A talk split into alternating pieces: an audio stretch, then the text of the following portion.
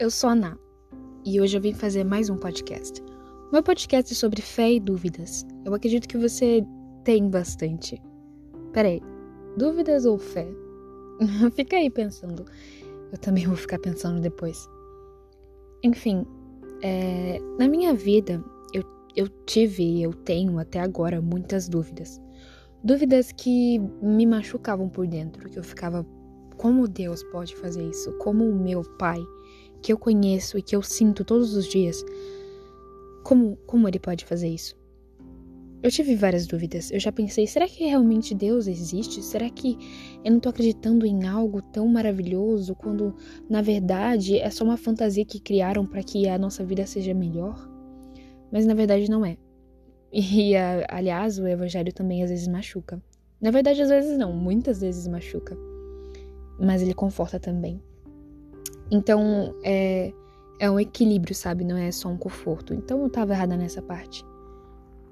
Mas assim, será que realmente Deus existe? Será que realmente eu tô acreditando nisso? E aí, é, foi acontecer intercessoras, que era um trabalho que a gente tinha na igreja. E me veio à mente uma, sabe, um pensamento muito forte que Deus deu para mim. É como o vento. O vento, né? É, por exemplo, se alguém chegasse para mim, se uma criança chegasse para mim e falasse assim: Como você sabe que o vento existe? Me prova que o vento existe. Eu não ia conseguir provar para ela que o vento existe. É como está escrito: o som, o vento sopra onde quer e vai para onde quer, ele, ele faz o que ele quiser. É interessante porque não dá para provar para uma criança que o vento existe naquele momento. Mas eu sei que ele existe porque eu o senti. Em algum momento ele pode vir. Eu não sei quando ele vai vir. Eu só sei que ele vem. Eu não sei se ele vai vir hoje ou amanhã, mas eu sei que eu já senti ele. Aquela criança não vai saber que o vento existe naquele momento, mas ela vai saber que o vento existe no momento em que ela sentir o vento no rosto dela. E é como Deus. A gente não consegue provar que, Deus existe naquele momento para alguém ou para um grupo de pessoas, enfim. A gente só vai conseguir dizer para ela: presta atenção, porque quando ele vir, para que quando ele venha, você feche os olhos e o sinta de verdade, realmente. Porque às vezes o vento vem e a gente nem repara, é como Deus. Às vezes Deus passa sobre nós, a gente nem repara porque a gente tá muito fraco e muito com um coração de pedra mesmo para conseguir sentir a Deus.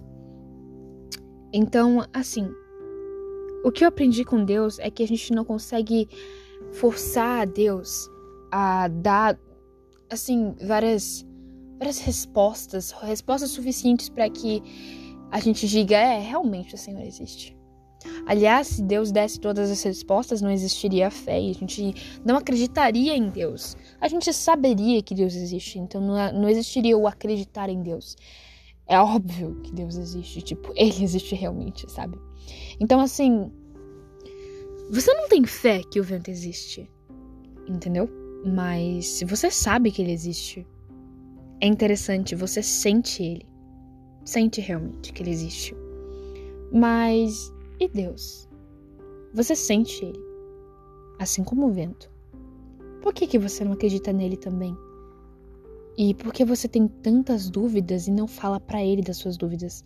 Às vezes a gente fala para todo mundo: eu tenho dúvida nisso, eu tenho dúvida naquilo, em Deus. Por que você não chega e conversa com ele? Eu sei que se ele não te der uma resposta, ele te dará descanso, assim como ele deu para mim. E aquele descanso foi uma resposta para mim, e foi a melhor resposta do mundo a resposta de que ele existe. Ele vive, ele viveu aqui. Então, é isso.